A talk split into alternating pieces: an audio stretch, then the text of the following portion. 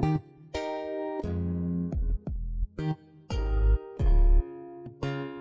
Hola, hola a todos, ya es viernes, viernes de estilo saludable. Soy Esther Schiffman, soy nutrióloga y como saben en este programa tratamos de ir viendo las enfermedades más comunes en nuestro país y cómo podemos prevenirlas con pequeños cambios. Me gusta mucho eh, hablar del estilo de vida saludable y cómo no es tan difícil como pensamos alcanzarlo. A veces por eso, por ese, esa mentalidad de, ay, no, yo siempre fracaso, yo nunca lo he podido hacer, es que ya dejamos de intentarlo y pues todas estas enfermedades son prevenibles, pero una vez que nos da tampoco es el fin del mundo. Así es que hoy vamos a hablar de enfermedad renal crónica con un experto en el tema. Estoy muy contenta de que esté conmigo el doctor Sergio Hernández Ordóñez. Mucho, bienvenido a este programa Estilo Saludable.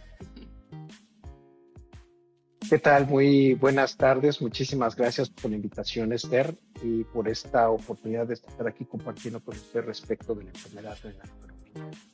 Sí, es un tema apasionante. Nos han pedido mucho, hemos platicado la parte nutricia de la enfermedad renal crónica, porque creo que es muy importante prevenir que se lastimen los riñones, prevenir con un estilo de vida saludable que eh, eh, la diabetes tal vez nos provoque la enfermedad, ¿no? Lograr controlar todas estas enfermedades crónicas para evitar justo el daño renal, que ese sí nos hace una mala calidad de vida y bueno, ¿no? Eh, es, es, complicado el manejo, pero bueno, ahorita sí quisimos meter la parte médica porque creemos que es muy importante. Ahora sí que con la pura dieta no es suficiente, sí es importante eh, tener un tratamiento multidisciplinario y qué mejor, ¿no? El nutriólogo, el médico, el psicólogo y todo el equipo que se necesite eh, en esto. Así es que les voy a leer un poquito de la semblanza del doctor y quiero que nos platique después de esto un poquito de su historia, por qué eh, le apasiona el tema renal y por qué decidió hacer esta especialidad. Pero bueno, el doctor Sergio Hernández es médico nefrólogo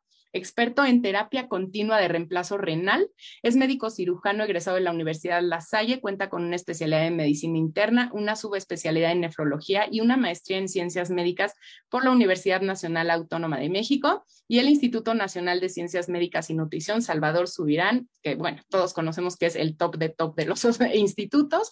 Eh, cursó un diplomado en diálisis peritoneal en la Universidad Pontífica Bolivariana en Medellín, Colombia. Ha colaborado como médico nefrólogo en instituciones como el Hospital Central Sur de Alta Especialidad de Petróleos de México y el Instituto Nacional de Cardiología Ignacio Chávez, así como en clínicas de hemodiálisis y diálisis peritoneal ambulatoria, que vamos a hablar un poquito de eso en este programa.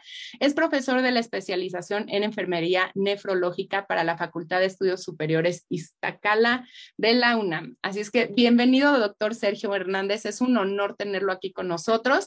Y si nos puede platicar un poquito de usted, que los médicos luego no nos enteramos, ¿no? De por qué deciden estas especialidades, de sus pasiones, como es como un poco eh, la relación distante con el médico y pues es importante sentirlo cerca, ¿no? Así es que platíquenos cómo inicia esa pasión.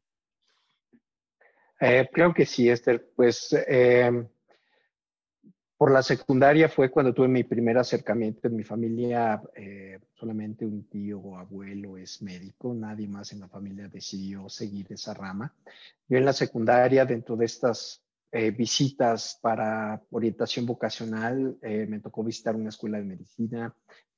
compartí con algunos estudiantes, ellos me comentaban su entusiasmo y su ímpetu por conocer cómo funciona el cuerpo humano, cómo se descompone, cómo ayudar a arreglarlo. Eh, de ahí surgió la cosquilla y posteriormente, a lo largo de mis años posteriores en la secundaria, en la preparatoria, me fui empapando un poco más del tema. Y pues bueno, al final opté por tomar la, carrera de medicina, terminando medicina general. Eh, yo eh, varias de las rotaciones de la licenciatura las hice dentro del Instituto Nacional de la Nutrición. Ahí fue donde conocí a mucha gente que eventualmente influyó en, en mi toma de decisión por trabajar, por estudiar o concluir mi, mi, formación en el instituto, primero en medicina interna, posteriormente conocí a, mis profesores que pues me inclinaron a, decimos nosotros, hacia la luz de la nefrología y cómo funcionan los riñones.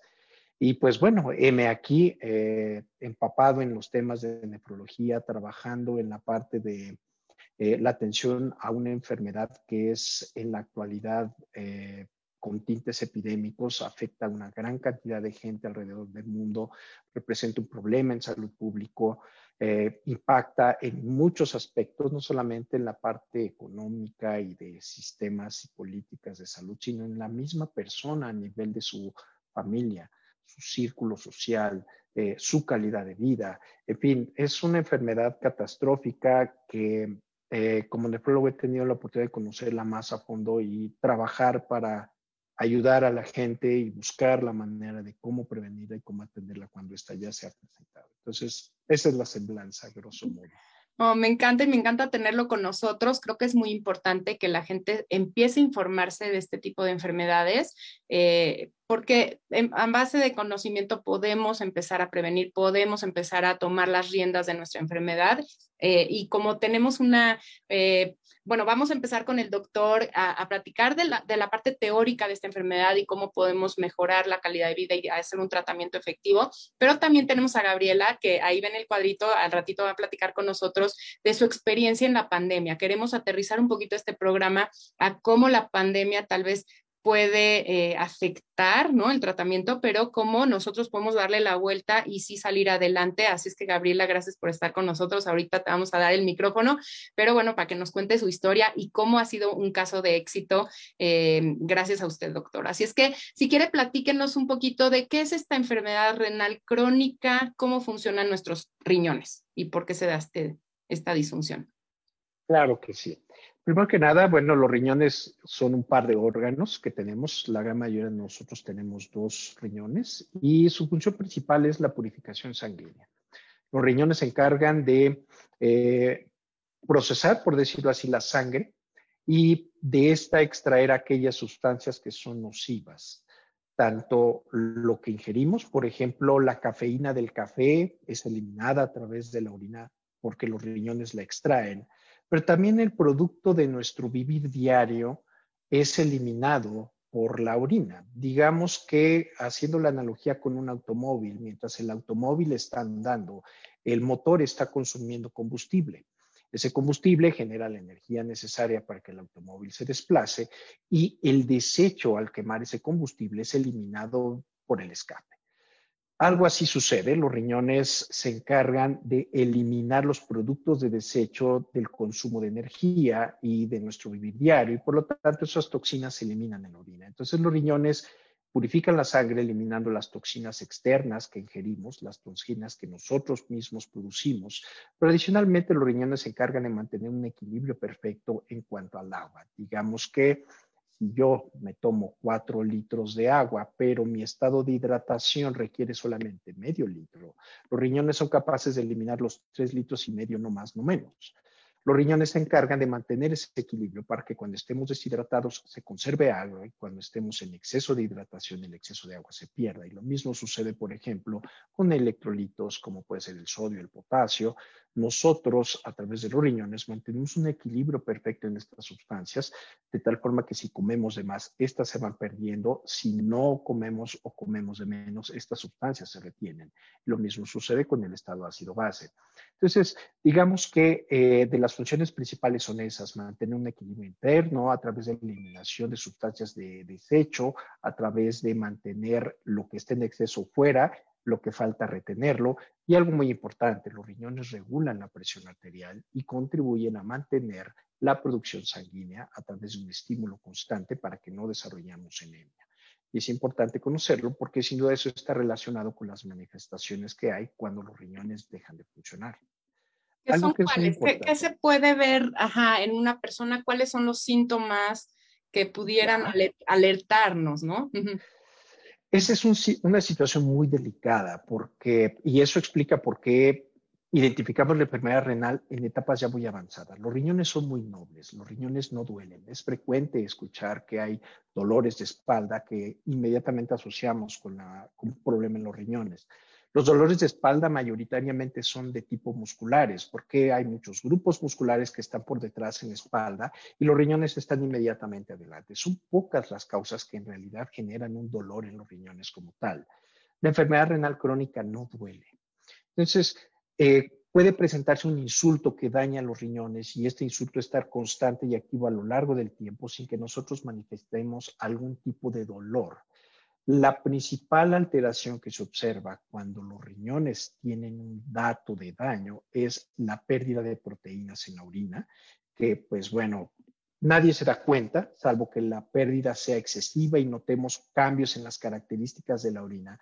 Pero también es cierto que mucha gente no pone atención a las características de la orina. mucha gente no voltea hacia abajo cuando esté en el baño. Entonces, pasa completamente desapercibido. Entonces, la primer, el primer mensaje que, que, vale la pena transmitir es que los riñones no duelen y que las manifestaciones de enfermedad renal son sutiles y cursan de manera sintomática. Lo primero que vemos es la proteína en la orina, que va incrementando progresivamente. Posteriormente se puede observar una elevación progresiva de la presión arterial y sabemos nosotros que siete de cada diez personas que están hipertensas no tienen manifestación de hipertensión.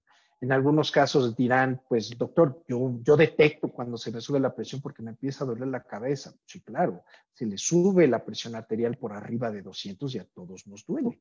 Pero puede estar con 180 o 150, que es un valor anormal, sin experimentar alguna molestia. Entonces, aparte de las proteínas elevadas en la orina, aparte de la elevación de la presión arterial, no hay ningún otro síntoma en etapas tempranas. Puede pasar inclusive años con un deterioro progresivo en la función de los riñones y podemos llegar a perder hasta un 60% de la función de nuestros riñones sin darnos cuenta. Posteriormente se va desarrollando algo de deterioro en el estado, uno se empieza a sentir algo débil, cansado, ir con una palidez progresiva, un desarrollo progresivo de anemia, y la hinchazón se va observando ya en las etapas finales cuando estamos por debajo del 20-15% de la función renal. Si nosotros esperamos a dejar de orinar para decir mis riñones no están funcionando, estamos hablando que se ha perdido el 99% de la función y estamos muy cerca de fallecer si es que no se hace algo por restablecer el problema. Entonces, el mensaje es ese, los riñones no funcionan, no, no presentan molestias cuando se están descomponiendo, no hay ningún síntoma y por lo tanto es necesario poner atención a los riñones cuando conocemos que hay factores que predisponen ponen al desarrollo de problemas en los riñones.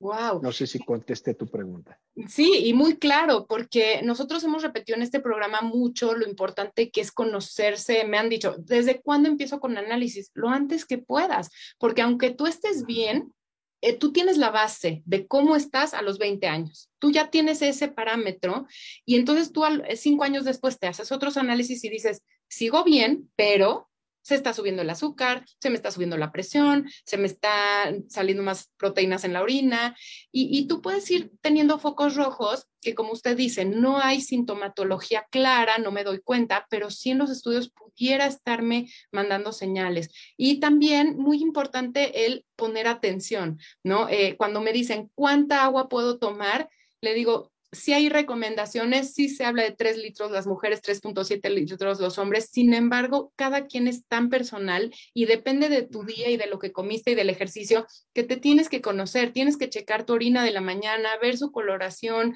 ver eh, la densidad, ver el olor, ¿no? Sentir y conocerte y tú sabes cuando algo está mal. Entonces, sí poner un poquito de atención en nuestro cuerpo creo que puede ser la clave de sí darnos cuenta de cosas que no son tan fácilmente percibidas, pero que muchas veces por el estilo de vida que llevamos tan rápido pensamos que es normal sentirse cansadito, fatigado, ahí es normal porque ayer no dormí. ¿Qué, tanto me conozco para darme cuenta de que algo está fallando? Yo creo que es la base de, de, poder prevenir estas situaciones hasta que sea muy tarde, ¿no? Ese 99% de falla y no darse cuenta, ¿no? ¿Cómo puede pasar algo así? Sí, sí se me hace muy interesante. Así es que yo rescataría de lo que usted dice, conocernos, ¿no? Y que va muy como, yo digo, conocernos desde que somos jóvenes para saber si algo está mal. Eh, mucho me pasa en la parte de densitometría ósea, eh, cuando ahorita está tan frecuente la osteoporosis, la osteopenia, que son esos huesos frágiles, la gente se da cuenta cuando ya tiene osteopenia, osteoporosis. ¿Por qué no eh, fomentar que los adolescentes, cuando es el pico máximo de calcio de los 25 años, se haga una densitometría? Mira, yo ya mi pico máximo fue acá, aquí estoy, está normal. Y en 10 años, bueno, espero menos, pero en 5 años veo, sí sigue normal, pero mira, va en picada. Entonces, puedo hacer algo que todavía es reversible. Ya una enfermedad renal, yo creo que ¿no? en esa función tan baja, chance ya no es reversible. Si quiere platicarnos un poquito, ¿cuándo puedo salvar mi riñón? ¿Cuándo ya no? Muy, muy buena pregunta y, y, la respuesta trataré de ser lo más concreto posible porque es sin duda un proceso complejo. Si partimos de la base de que la gran mayoría de las veces la enfermedad cursa de forma sintomática y las manifestaciones que ya sugieren que hay un problema en los riñones se presentan en etapas muy avanzadas, ya muy tarde. Entonces, lo primero que tenemos que hacer es nosotros establecer un sistema de escrutinio o de identificación de la enfermedad cuando éste esté en etapas tempranas, aún antes de desarrollar síntomas. Y por lo tanto es necesario identificar cuáles son los factores que predisponen para desarrollar enfermedad renal crónica. Y entonces tenemos que hablar de lo que todo mundo ha escuchado. Enfermedades crónicas predisponentes como son diabetes, hipertensión arterial, obesidad, dislipidemia, tabaquismo. Grosso modo son esos cinco pandilleros que entre los cinco agarran a golpes a los riñones y los destruyen lentamente. Entonces, si cualquiera del auditorio, cualquier persona del auditorio padece o conoce o tiene alguna persona cercana con diabetes, presión alta, hipertensión, digo, este, obesidad, tabaquismo o problema de colesterol, una, dos o cualquiera de esas, es fundamental que busque una atención para que se hagan estudios, bien lo mencionaste, en sangre, pero también en orina, para saber cómo están sus riñones, para saber si están bien o si muestra ya datos o si hay indicios de cierto compromiso en la función de sus riñones. ¿Por qué? Porque como, y respondiendo a tu pregunta, en etapas tempranas de la enfermedad, si nosotros corregimos estas cinco condiciones, es decir, si controlamos la presión, controlamos la glucosa, el colesterol, dejamos de fumar y reducimos nuestro peso, podemos en algún momento revertir el daño y regresar a la condición previa de normalidad. Por el contrario, si no lo conseguimos, si lo dejamos pasar, la enfermedad continuará progresando y llegará un momento en donde, a pesar del control, no se podrá revertir el daño. Pero es obligatorio seguir controlándolo, porque mientras estos cinco factores no se controlen, la enfermedad continuará avanzando. Y es importante dejar en claro a la gente que la enfermedad renal crónica es una condición progresiva. Es algo que una vez que se presenta, avanzará. Rápido o lento dependerá de lo que hagamos nosotros y el equipo médico que nos esté asesorando, porque es fundamental que el equipo de salud que está alrededor del paciente intervenga para retrasar lo más que se puede la progresión de la enfermedad. Entonces, no basta con decir, híjole, ya desarrollé, ya ni modo, a seguir gozando porque de algo me he de morir, no aun cuando se ha desarrollado la enfermedad, esas cinco condiciones deben de controlarse. Tu pregunta. Qué interesante, claro que sí, porque son las enfermedades silenciosas, ¿no? Son las enfermedades silenciosas que me toca mucho ver en el consultorio de, oye, ¿has padecido alguna enfermedad? ¿Tienes alguna enfermedad? Ay, en algún momento se me subió la presión, pero no, no tengo hipertensión. Ay, en algún momento se me subió el azúcar en sangre, pero no tengo diabetes. ¿Te has hecho estudios recientes? No, no, ya nunca volví a hacerme nada. Y creemos que por no hacernos análisis, estas enfermedades no siguen.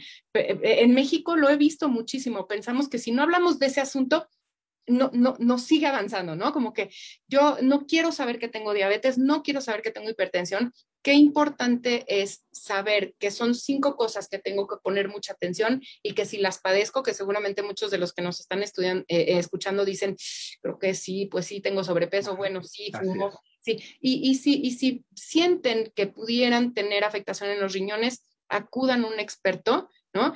Y eh, si están a tiempo, reviertan esta parte con la parte de nutrición, que sí se puede, una buena alimentación, estilo de vida, ejercicio, sueño, todo eso sí nos ayuda a, controlarlo, pero si ya tienen esta enfermedad renal crónica, acudir con eh, doctores especialistas y ahora sí nos metemos en el tema del tratamiento. Si ya alguien nos está escuchando, nos hizo caso, se hizo estudios, dice yo pudiera hacer, me hago estudios y sí veo que están alterados y voy con usted, ¿qué pudiera pasar? ¿Qué ayuda en, este, en estos casos? Eh, buena pregunta. Mira, eh, la enfermedad renal crónica, como, como, decía, es una enfermedad compleja. Es una enfermedad que eh, en etapas tempranas no da síntomas y en etapas tempranas es donde se puede conseguir mucho. Em, el principal tratamiento de la enfermedad renal crónica está enfocado a controlar los factores que la condicionaron, es decir, si hay diabetes, hipertensión, obesidad, dislipidemia o tabaquismo, el tratamiento es controlar estos. No es un tratamiento extra. Lo cierto es que hay medicamentos que se han diseñado, por ejemplo, para el control de la presión arterial, que han demostrado beneficios adicionales en la protección de la función renal. Por lo tanto, sería conveniente recibir el tratamiento que mata estos dos pájaros de un tiro, controla la presión y además protege los riñones. Recientemente se, se ha, eh, eh, ¿cómo se llama esto? Se ha comercializado, ya tenemos nosotros disponible también medicamentos que controlan o que ayudan a controlar la glucosa, que tienen un beneficio añadido de protección en los riñones. Entonces, eh, lo importante aquí es dejar en claro que si nosotros tratamos estas cinco condiciones, será muy, muy factible que prevengamos o reduzcamos el riesgo de desarrollar enfermedad renal. Si ya está desarrollada esta enfermedad, retrasaremos su progresión. Por lo tanto, lo importante es, si tenemos condiciones predisponentes, busquemos atención médica y que se haga un escrutinio o detección temprana de enfermedad renal. Si la hay, atenderla, si no la hay, prevenirla a través del control de estas cinco condiciones. Recordemos que la enfermedad renal tiene cinco etapas. La etapa 1 y 2 son las etapas tempranas, es donde a través de una adecuada intervención se puede revertir el daño. Las etapas 3, 4 y 5 son las etapas avanzadas. En la etapa 3 todavía podemos hacer mucho para revertir la enfermedad y detener que progrese. Y la etapa 4 se considera como la etapa prediálisis. Es la etapa donde la enfermedad renal crónica es grave y donde ya es necesario sentarse a definir qué quiere la persona, a que conozcan las opciones de tratamiento de la enfermedad renal como sustitución de la función renal, como es el trasplante y las terapias dialíticas. Y en la etapa 5 como tal, es la etapa en la cual ya es necesario implementar un procedimiento de diálisis o de trasplante, puesto que la función renal está casi perdida. Y por lo tanto, sin la sustitución de la función renal, el paciente puede fallecer. Nosotros como nefrólogos mayoritariamente nos enfocamos a atender la, la etapa 5, la etapa 4 y la etapa 3 cercana al 4. La etapa 1-2 es una etapa que compete mucho al médico de primer contacto. ¿Por qué? Porque es donde las manifestaciones son mínimas y donde hay mucho que hacer a través del control de estos cinco factores predisponentes. Nosotros como nefrólogos podemos asesorar, pero el papel fundamental lo tiene el médico de primer contacto, que es quien ve al paciente, es el médico que está atendiendo constantemente a la persona con diabetes, hipertensión, etcétera, etcétera. Este médico de primer contacto tiene la capacidad a través del control adecuado de estos cinco factores de revertir el daño. Si esto no se pudo, el médico de primer contacto solicita una evaluación nefrológica que habitualmente es en estas últimas tres etapas. Y ya si es etapa 4 y 5, es completamente nefrólogo y el enfoque es orientar al paciente, despejar mitos, confortar al paciente, darle seguridad de que la diálisis es una oportunidad de vida, que la tiene que aprovechar, y llevarlo de la mano para el inicio oportuno de la terapia dialítica y la preparación para un trasplante renal. Grosso modo, así es como se maneja la enfermedad renal. Más claro en el agua, me encantó porque es un tema bien difícil, bien, bien complicado el riñón y qué importante saber, ¿no? Con quién acudir. Luego es complicado, ¿no? Voy al nefrólogo, voy al cardiólogo, ¿no? Porque me está subiendo la presión, ¿con quién voy? Entonces, sí, si es el inicio de la enfermedad, ya saben que es un médico de confianza y ya cuando ya no se pueden controlar los demás factores, en etapa 4 o 5, ir con el nefrólogo que va a ser el que nos va a realmente salvar el riñón eh, de alguna manera con estos tratamientos, ¿no? ¿Y en qué consiste esta terapia eh, eh, que usted promueve más, ¿no? Que es la que queremos como platicar un poquito más a fondo. Claro que sí. La terapia dialítica, yo la, yo la presento siempre como una oportunidad de vida. Nosotros ofrecemos terapia dialítica cuando la función de los riñones se ha deteriorado significativamente, al grado que la persona no es capaz de mantener sus actividades cotidianas por la carga de la enfermedad. Tiene muchas molestias, ya se hinchó, la presión está muy alta, tiene demasiadas restricciones alimentarias porque por tantito que coma se le suben las toxinas en la sangre. Es justo ese en el momento donde debemos de ofrecer la diálisis como una oportunidad de liberar la dieta para que la persona no coma cinco pastillas al día, sino que coma una dieta balanceada, obviamente, un plan de alimentación saludable, dado que la función renal ya no remueve toxinas, la diálisis lo que hará será remover esas toxinas y eso le permitirá a la persona estar libre de molestias, poder comer lo que guste, restablecer a medida de lo posible sus actividades cotidianas. Entonces, la diálisis peritoneal, por eso yo la presento así como, digo, la diálisis en general, tanto la hemo como la peritoneal, yo la presento como una oportunidad de vida porque justamente eso es lo que busca quitar las molestias del paciente y mantenerlo en buenas condiciones mientras se consigue el tratamiento de elección, que es el trasplante renal. El trasplante renal, sin duda, es la terapia de opción para la gran mayoría de las personas con enfermedad renal en etapas avanzadas terminales y es lo que más ofrece rehabilitación y costo-efectividad para cualquier sistema de salud. Entonces, el trasplante renal es lo que nosotros deberíamos aspirar. Eh, por múltiples situaciones no es disponible un trasplante renal para todas las personas y es por eso que la diálisis toma su papel fundamental. Ahora, de la diálisis o terapias de sustitución tenemos dos modalidades. Una terapia que se denomina extracorpórea o hemodiálisis, donde se extrae la sangre de la persona. Esa sangre llena de toxinas es procesada en lo que llamamos coloquialmente el riñón artificial, que es un filtro. Ese filtro absorbe la sangre del paciente, digamos que por ciertos procesos físico-químicos se remueven las toxinas y la sangre limpia se retorna al paciente. Es un proceso que forzosamente requiere un dispositivo médico, un monitor de hemodiálisis del tamaño de un refrigerador. Y la persona debe de estar sentada al lado de la máquina de hemodiálisis para ese procesamiento y purificación sanguínea que se hace constantemente durante un lapso que puede ser de 3 a 4 horas. Al cabo de ese periodo, se desconecta al paciente y entonces el paciente puede marcharse a casa.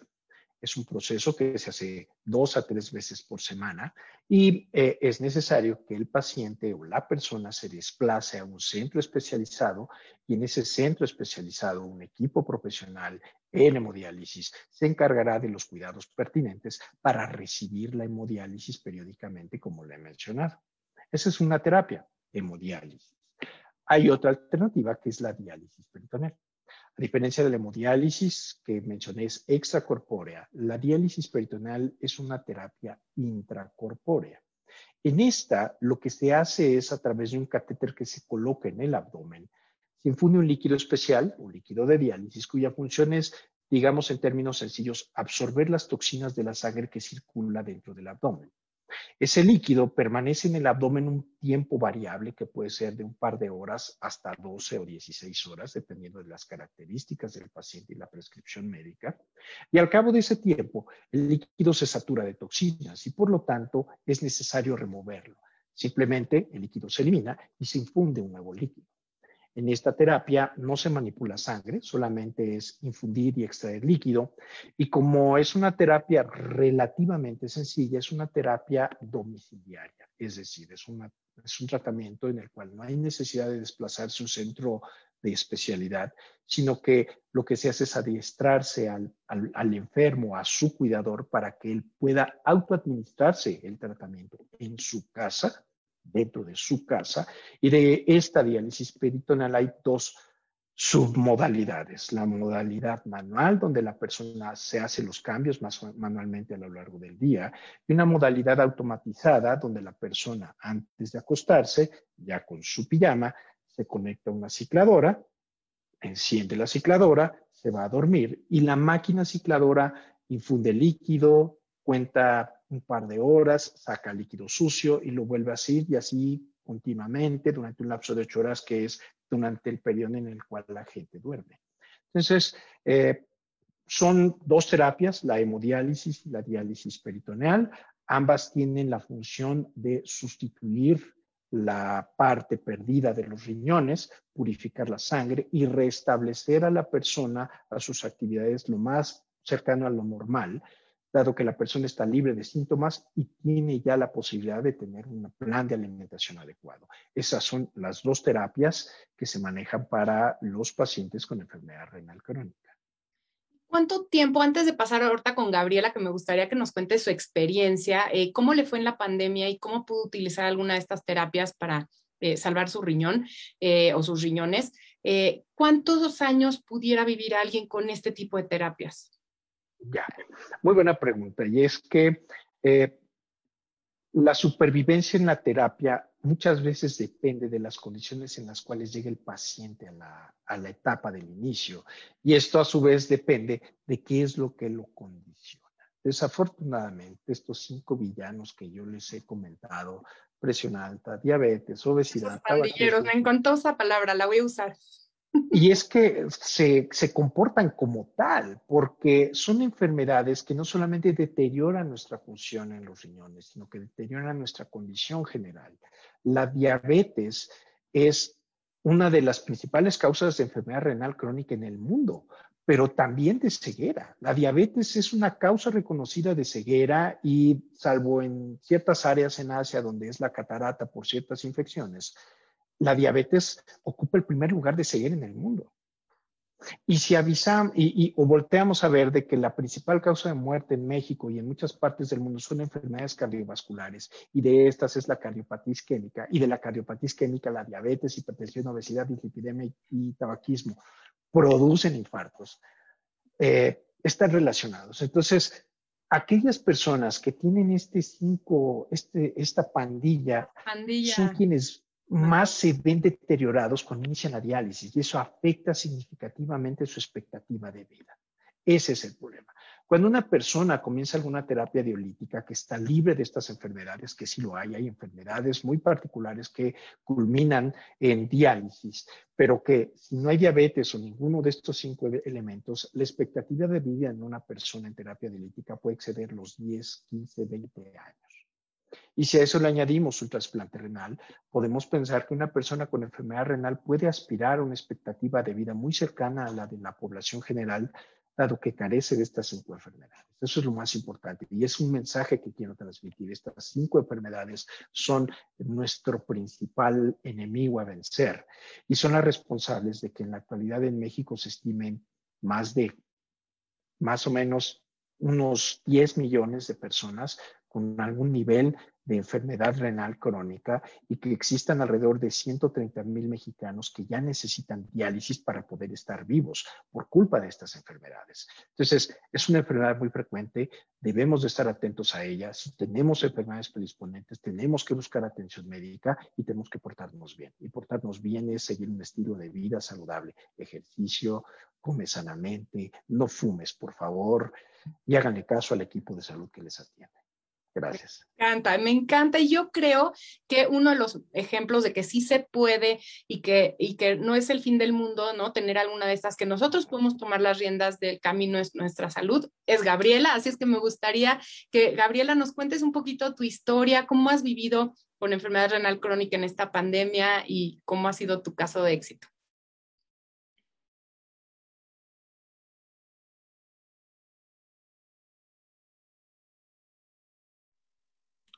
Parece ser que está apagado su micrófono, ¿verdad? Déjame, ya le solicité el audio. Hola, buenas tardes. Sí, mire, yo este, hace seis meses aproximadamente empecé con el problema, bueno, no empecé, me di cuenta de que empezaba yo con un problema porque empecé con un poco de hinchazón de hecho, tengo un problema de diabetes y de hipertensión desde hace tiempo, pero pues nunca, la verdad, lo había yo relacionado con, con riñones. Este, pues, sí sabía de, yo creo que como mucha gente, de, de, los riñones, de que tenemos dos riñones, pero que pues no servían para algo, tenían que ver con la orina, algo tenía que ver con, con esto, que había que tomar agua y demás, pero pues hasta ahí jamás este, me, había yo pensado en, que pudiera yo tener, porque como, efectivamente, como dice el doctor, pues no había ningún síntoma, no había ninguna señal de que estuvieran mal hasta que empecé a ver que, bueno, se me hinchaban las piernas, este, yo había estado viendo a un endocrinólogo para la, el control de la diabetes, este, a la nutrióloga por la dieta y todo, pero curiosamente, pues no había yo este, eh, notado nada eh, en relación a, un problema de, de, riñones. Entonces, este, me hago a los análisis de control, llego con, la, con el doctor y me dice, es que usted está mal de los riñones y está muy mal de los riñones.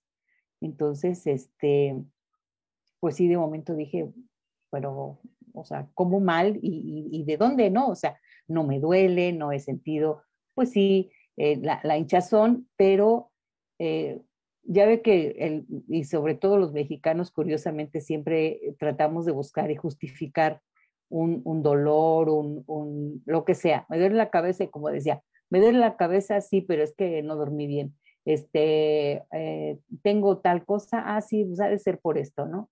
Y como decía una amiga, el, el enemigo número uno, el dolor tolerable, ¿no? Mientras uno tolera el dolor, no hay ningún problema, ¿no? Entonces, este, sí me aguanto, o sea, sí me duele, pero me aguanto, sí me puedo, pero todavía puedo con esto, ¿no? Entonces, no se le pone atención, no, no, como que no estamos al pendiente de, de nada de eso, ¿no? Entonces, cuando llego y me dan la noticia de que, ¿qué cree? Pues que sus riñones ya no funcionan y está en la quinta etapa. Entonces, este,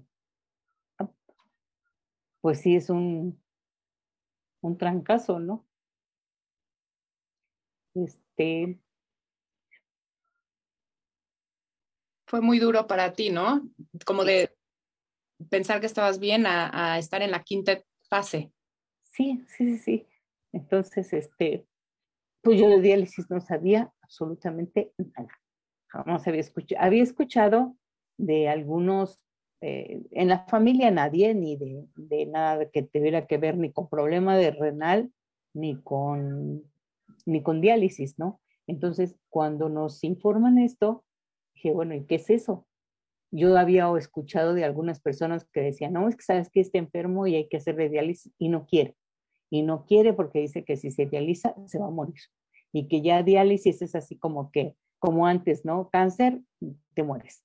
O sea, si te dicen tienes cáncer es que ya te mueres entre mañana y pasado ya igual la diálisis, ¿no? O sea, si te tienen que dializar, entonces la mayoría de las personas con las que yo había escuchado que tenían que dializarse, pues todo el mundo se negaba porque decía, no, no, no, imagínate, ya se tiene que dializar, es como que lo último que, que tiene que, que pasar, ¿no? Entonces, cuando a mí me dicen eso de que, ¿sabe qué? Su problema está así, su diagnóstico es este, lo que hay que hacer es esto. Dije, pues bueno, ¿qué es eso? Eh, muchas de lo del problema es y de la incertidumbre que, que, hay es que se desconoce la información.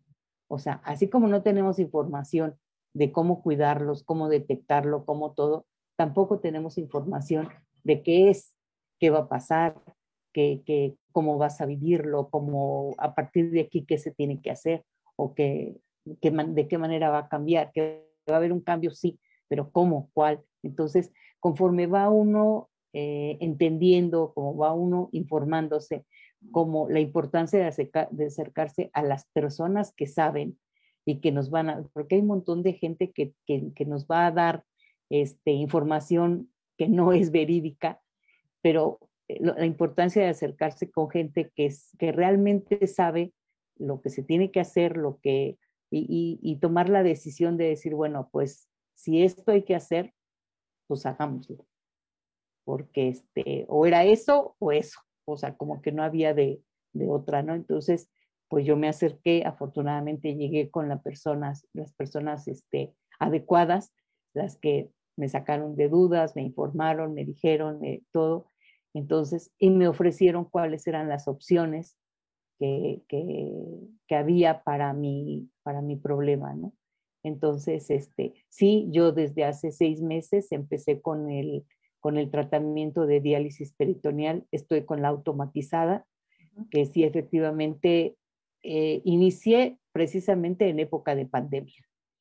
justamente el mes de noviembre, octubre, noviembre fue cuando me detectan a mí, me hacen el diagnóstico y pues el problema era no acercarse a hospitales porque todo es COVID, este, no sabías a dónde ir porque no sabías si te ibas a contagiar, si se podía o no se podía. Entonces, para mí fue algo este, muy, muy bueno la, la opción que me dieron de, de, de, esta diálisis. Entonces, le digo, estoy con esta, con esta modalidad de diálisis peritoneal automatizada, que como dice el doctor, eh, es, me hago la conexión en la noche. Para mí ha sido un cambio total eh, físico, eh, anímico. Eh, puedo durante el día desarrollar todas mis actividades este, normales, no tengo que estar acudiendo. Sí voy porque tengo, tengo ellos tienen un, un plan integral en el que mensualmente hay un acompañamiento, este, presencial en el que eh, intervienen los servicios de psicología, trabajo social, enfermería, el médico, pero, o sea, eso es presencial mensualmente, pero hay un acompañamiento diario y a la hora, a las 24 horas del día, en el que uno puede estar este, con dudas, con preguntas, con lo que sea, este, que eso no hay necesidad de estarme yo desplazando transporte, este, ir y venir ahorita con esta situación. Yo desde mi casa puedo estar este, con, mi tratamiento eh, sin mayor problema. ¿sí? Entonces hay un monitoreo eh, de, de, todo mi tratamiento y de cambios que deba haber, de situaciones nutrióloga, o sea, todo sobre alimentación, este, que, que, que es como estoy llevando mi tratamiento. Y ahorita realmente el cambio ha sido bueno, inmediato, o sea, fue, fue tan rápido el, el deterioro porque sí llegué a, a, a, un deterioro tan mal, ahora sí, de, de, de, bajar 10 kilos de peso, de irme así de ruedas, a no poderme mover, a, a no poderme valer por mí misma en un periodo muy corto y gracias a Dios también en un periodo muy corto poderme empezar a levantar. Entonces, este, hablamos que mm, en un mes, a finales de diciembre, yo ya, no completamente, pero pues yo ya podía hacer ciertas eh, actividades, ya dejé la silla, empecé como que ya a, este, a, pues a levantarme, ¿no? Afortunadamente ahorita sí, ya mucho mejor, este, sí tengo que seguir muchas, este, el tratamiento tal cual, pero no considero que sea algo tan complicado ni tan, tan difícil como se veía al principio, que tenía desconocimiento total de, de toda la, la situación. Ay, Gabriela, muchísimas gracias por compartir tu historia. Creo que es muy valioso que la gente que nos esté escuchando, ya sea ella misma, ¿no? Que siente, se siente identificado con algo de estas situaciones o que conozca a alguien que está en negación, ¿no? De, de, yo no, yo estoy bien, yo no quiero ir al hospital, ¿no? Que te escuche y que vea que sí se puede, sí se puede hacer algo y que son terapias que tienen muchos mitos alrededor, pero que son en nuestro beneficio y que nos podrían salvar la vida. Así es que te agradezco mucho que estés en este espacio. No sé si quisieras eh, darles así como una recomendación final, así algún, eh, eh, como lo que tú te, te, hayas quedado con esta experiencia de vida y que les quieras compartir para que se animen a cuidarse y se animen a salir adelante. A, a, mí, incluso algunos de mis familiares me preguntan, bueno, ¿y, y qué, qué, sentías o qué? Le digo, no sentía nada. ¿Y qué podemos hacer? Le digo, bueno, pues yo creo que hasta ahorita, eh, lo que tú decías, hacerse análisis. O sea, no estamos acostumbrados a llevar un control de, de, prevención de la salud ni nada. O sea, es hasta que nos sentimos mal y hasta que nos sentimos muy mal, porque no es, digo, mientras el dolor sea tolerable, ahí la llevamos pero este, yo creo que sí tenemos que tener como que eh, ya de, de, de rutina, eh, cier cada cierto tiempo hacerse análisis para saber realmente este, pues que seguimos bien, porque pues de otra manera no se puede saber. Toda la razón. Sí, sí o sea, como dice el doctor, prevenir esas cinco enemigos de este, la pandilla que, que dice el doctor, sí, pero no solo eso, o sea, a lo mejor yo digo, no, pues sí me estoy controlando bien porque pues no me siento mal, entonces quiere decir que estoy bien. pero pues eso no, no significa que realmente estés bien, sino hasta que realmente lo puedas ver tú con unos, este, con los análisis, que finalmente tampoco es que te lo estés haciendo cada semana, ¿no? Pero sí tener un control y creo que eso sí, sí este, es importante. Sí, no, y creo que tu testimonio es muy valioso porque tú ibas con nutriólogo, ibas con médico, realmente tenías cuidados en tus pandilleros y con todo y todo, ¿no? Hay ciertas situaciones en la vida que, que, que, hacen que esto se deteriore rápidamente, ¿no? Como esta pandemia que no es la mejor época para enfermarnos definitivamente, está terrible. Y entonces eh, acudiste a las personas correctas, ¿no? Y acudiste en el momento, acudiste, perdón, en el momento perfecto y bueno, qué bueno que estés mejor. Estoy segura que te vas a recuperar al 100%, que vas a poder vivir una vida plena y normal, sí con tus diálisis, sí con tus cuidados, pero eh, disfrutando a tu familia y la vida. Así es que de veras te agradezco mucho que compartas tu historia con nosotros, con todos nuestros radioescuchas.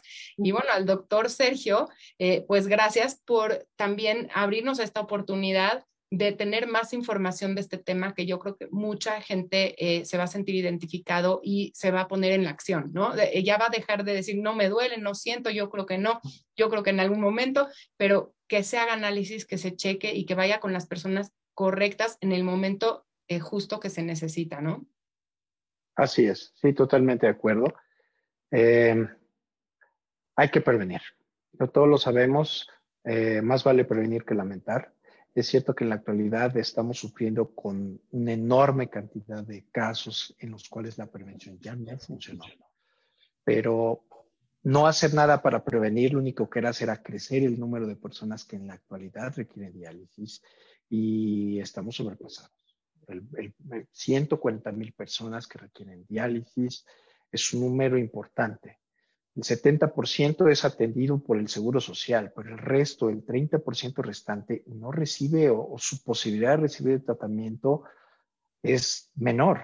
Eh, y, y, es ahí donde empiezan las catástrofes. Entonces, la prevención es muy importante, pero si no se lo consiguió la prevención y ya se requiere tratamiento, es necesario buscar atención médica y no aplazar la decisión.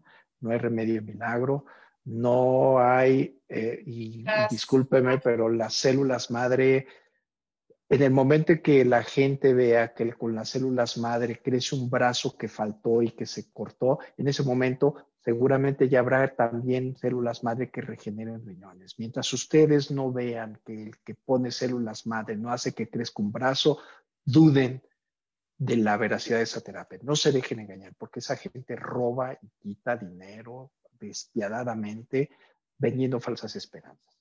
Es lo único que tendría que decir para no tomar más tu tiempo. Muchas gracias. muy bien, muchísimas gracias. Y antes de terminar, me gustaría nada más pedirle a Gabriela si nos pudiera compartir, eh, tal vez para los familiares, ¿qué, ¿qué, sería importante para un familiar de alguien con enfermedad renal crónica para realmente ayudar? Yo siento que a veces la, la familia eh, eh, pues eh, no ayuda, pero cuando sí quieren ayudar, ¿qué, ¿qué sería lo que más pueden hacer, no? ¿Qué consejo darías? Ah, pues el apoyo es importantísimo, mucho, mucho, mucho, este, porque pues realmente uno se siente pésimo. Entonces, este, y además hay muchas cosas que uno no puede hacer, o sea, por más que, quiera, no puede, le digo yo, valerme ya por mí misma. O sea, llegó un momento en que no pude, pero nada, o sea, ni siquiera este, cosas elementales eh, de hacerlo. Entonces, este, sí es, es muy importante el apoyo eh, desde, no solo el apoyo de, de, en, en, cuanto a, a actividades o en cuanto a todo, sino en la toma de decisión, de decir, bueno, hay que hacer esto y, fue, pues, o sea, no fue, hazlo, o sea, pues lo hacemos. Es algo familiar, es algo, ¿no? Es, red, sí, sí, sí, porque, porque precisamente, o sea, cualquiera, yo creo que cualquier enfermedad afecta y altera pues, la dinámica, la economía, todo familiar, no nada más de, de, de la persona o sea, es algo que va a afectar completamente a todos, porque no es así como que, ah, pues esto enfermedad, pues ahí a ver cómo le haces, ¿no? Este, eh, no, no es así y en mi caso mucho menos, ¿no? Entonces, sí, sí he tenido eh, y el apoyo y el apoyo este, eh, total. Maravilla. tiene que ser así. Sí, muchísimas gracias de nuevo por tu testimonio, por compartirnos tu experiencia, por motivar a las personas a que te ayuden, ¿no? A que salgan fortalecidos de esta pandemia. Yo siempre digo que después de esto tenemos que salir todavía más fortalecidos, de no dejar pasar más tiempo para tomar las riendas de nuestra propia salud. Y bueno, no sé si el doctor Sergio Hernández quisiera darnos sus, compartirnos sus redes, cómo lo pueden contactar y alguna, eh, pues, no sé, algo final que, que quisiera para cerrar este programa. Ahí está. Eh, Agradecer nuevamente esta oportunidad de compartir esta información valiosa. Eh, en la actualidad eh, estamos nosotros eh, trabajando en lo que se llama el Centro Integral de Medicina Renal.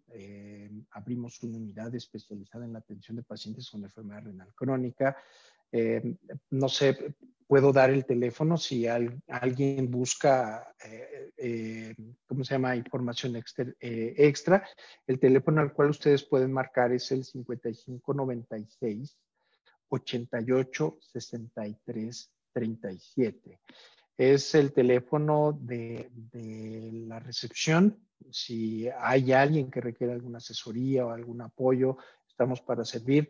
El objetivo de este Centro Integral de Medicina Renal, como su nombre lo dice, es atención integral en la enfermedad renal crónica, una enfermedad compleja, es enfermedad de no una sola persona en el sentido de que no es exclusiva del médico nefrólogo, es una enfermedad que requiere la atención integral y multidisciplinaria de un equipo, como puede ser nutrición, que es fundamental, pero también psicología, trabajo social, la labor del equipo de enfermería es primordial eh, y el nefrólogo que ayuda. Entonces, sí es muy importante considerar que si se padece esta enfermedad, se requiere una atención especializada para conseguir los buenos desenlaces. Sería todo de mi parte. Nuevamente, muchísimas gracias bueno, muchísimas gracias a ustedes por estar aquí con nosotros en Estilo Saludable. Gracias Radio 13 Digital por permitirnos transmitir esta información valiosa a la población mexicana, porque nos sintamos cada vez más fuertes para eh, cuidar nuestra salud. Estoy segura que lo vamos a lograr. Y bueno, no se pierdan cada semana un programa para que poco a poco cambien su estilo de vida y que vean que sí se puede lograr, que podamos prevenir enfermedades a corto, mediano y largo plazo. Y pues ya estamos de regreso con la receta saludable de esta semana. Volví a poner una receta con papas porque a partir del mes anterior eh, surgieron muchas dudas, mucha gente me preguntó y siguen dudando si la papa es saludable. Eh, yo quiero quitar realmente los mitos, quiero que se deje de hablar de boca en boca eh, mal de algunos alimentos que tendrían muchos beneficios a nuestra salud y esa es la papa. Realmente es un carbohidrato saludable eh, ahorita están de moda estas dietas basadas en plantas. Tenemos que volver a estos alimentos de origen vegetal que nos dan tanta salud, que nos dan tantos beneficios y uno de ellos es la papa. Recuerden que es un tubérculo, quiere decir que es lo que nutre a una planta. Está enterrado en la tierra, se defiende de bacterias, virus y esa misma defensa nos la va a dar a nosotros a través de sus antioxidantes muy potentes. Así es que no lo piensen como nada más un, un carbohidrato que nos da energía, nos da energía, nos hace sentir bien, es maravilloso para los deportistas, para los niños en crecimiento, para los adultos mayores que tal vez les cuesta mucho trabajo recibir energía y pierden el apetito. Todos podemos recibir esta energía saludable por medio de la papa, pero además es fuente de vitamina C, es fuente de potasio, eh, tiene más potasio que, un plátano, por ejemplo, así es que pudiera ser una recuperación también para los atletas, para la gente que necesita regular bien estos electrolitos, así es que es un carbohidrato saludable que nos beneficia a toda la familia. Eh, me van a decir, sí, pero son congeladas y hay que irnos a lo fresco. Y realmente hay procesos de vanguardia que nos permiten recibir esos mismos beneficios de la papa fresca a través de estos productos, tanto papa congelada como papa deshidratada, y se hacen en ese momento. Se cultivan y cosechan las papas, se lavan y tienen esta tecnología de vanguardia que permite congelarlas en el momento en diferentes figuritas, porque hoy vamos a tener una receta increíble con papas reja, que a todo mundo les encanta. Así es que va a ser una receta muy saludable que los niños van a abrir sus ojos, van a decir, no puedo creer que me va a gustar una ensalada, pero además te va a dar todos esos beneficios de la papa, como la vitamina C, vitaminas del complejo B, potasio, eh, realmente esos antioxidantes que les decía que la van a proteger abajo de la tierra, nos lo van a dar a nosotros también. Y pues anímense a, consumir estos productos que además son versátiles en la cocina. No nos van a ayudar eh, estando en nuestro congelador y en el momento que nosotros queramos sacarlos y tenemos una comida súper, súper rápida, saludable, le va a encantar a toda la familia y además necesitamos obtener energía. Muchas veces cuando hablo de almidones resistentes, eh, me dicen, pues que el almidón nada más te da calorías. El, acuérdense, la papa sí nos va a dar calorías, eh, son 100 calorías por papa, realmente es una energía, eh, es un alimento muy denso en nutrimentos con poca energía, así es que tampoco, también ese mito lo vamos a quitar en este programa. Pero bueno, esa energía va a ser maravillosa para los deportistas, para los niños en crecimiento, para vivir, para respirar, para pensar, para toda la familia. Así es que no le tengan miedo al carbohidrato, nada más elijan los saludables, como es el caso de la maravillosa papa, que además nos encanta. Y la otra eh, ventaja que le veo a los productos congelados es que se pueden también eh, meter al horno, ¿no? No necesariamente lo tenemos que hacer en fritura. En ocasiones podemos disfrutar la fritura eh, sin remordimiento y haciendo pues elecciones que no sean fritas durante lo demás del día, pero el que quiera así puede meter estas papas directo del congelador al horno y van a quedar igual de crujientes, igual de saludables, igual de maravillosas y además nos encanta su sabor. Así es que hoy les traigo una receta muy, muy rica de una ensalada, como les decía, con kale, que es esta col rizada que tiene también grandes beneficios a la salud, porque es de esas hojas que sí tiene calcio y hierro, pero tienen una versión más biodisponible, es decir, no tienen tantos fitatos, son sustancias que inhiben la absorción del calcio, por ejemplo. Así es que por eso a veces ir variando estas hojas nos conviene porque vamos a poder aprovechar mejor sus nutrientes y por eso se ha puesto un poquito de moda el, la kale, pero bueno, el que no le guste puede usar cualquier otra hoja verde como la espinaca, la selga, la arúgula, etcétera, ¿no? Pero bueno, ahí les van los ingredientes de esta ensalada de papa reja con kale y elote, que es otro cereal, otro carbohidrato saludable. Así es que, pues va a ser una combinación riquísima y padrísima. Ahí les van. Son cuatro tazas de papas congeladas de Estados Unidos corte reja. Eh, van a ver que le da un atractivo especial a esta ensalada. Cuatro tazas de esta col rizada o kale, o la pueden encontrar también como versa en el súper. Eh, una taza de arándanos deshidratados, que además hablábamos de salud renal y los arándanos van a ser muy importantes para la salud de las vías urinarias una taza de granos de elote, dos tazas de col morada troceadas, porque pues estas ensaladas lo, ideal es que sean muy coloridas, muy atractivas, así es que vayan jugando con los colores y van a ser, además de deliciosas, muy atractivas a la vista. Una taza de queso panela en cubos, porque necesitamos una fuente de proteína y bueno, el queso es maravilloso. Eh, y para el aderezo vamos a necesitar tres chiles chipotle, un cuarto de taza de jugo de limón, media taza de mayonesa baja en grasa, una pizca de comino, media taza de agua, sal y pimienta al gusto. Ahí les va, rapidísimo, facilísimo. Vamos con el procedimiento. Vamos a licuar los ingredientes del aderezo, todos en la licuadora, rectificamos sazón, váyanle poniendo, jueguen con, la, con el comino, con la sal, con la pimienta, para que quede a su gusto. Vamos a esparcir las papas en una charola para horno, horneamos a 180 grados por 20 minutos. Recuerden, aquí es bien importante no descongelar las papas. Así como las tengan en su congelador, las empiezan a hornear. Esto va a ser una especie de sello y se van a cocinar de manera que queden crujientes. Ajá, no se va a salir el agua de la papa y entonces van a quedar súper, súper ricas como si las acaban de freír. Mezclarlas con los otros ingredientes restantes y agregamos el aderezo justo al momento de comer para que la kale y todos estos vegetales no se hagan aguaditos y que queden bien crujientes y que nos encante esta rica ensalada.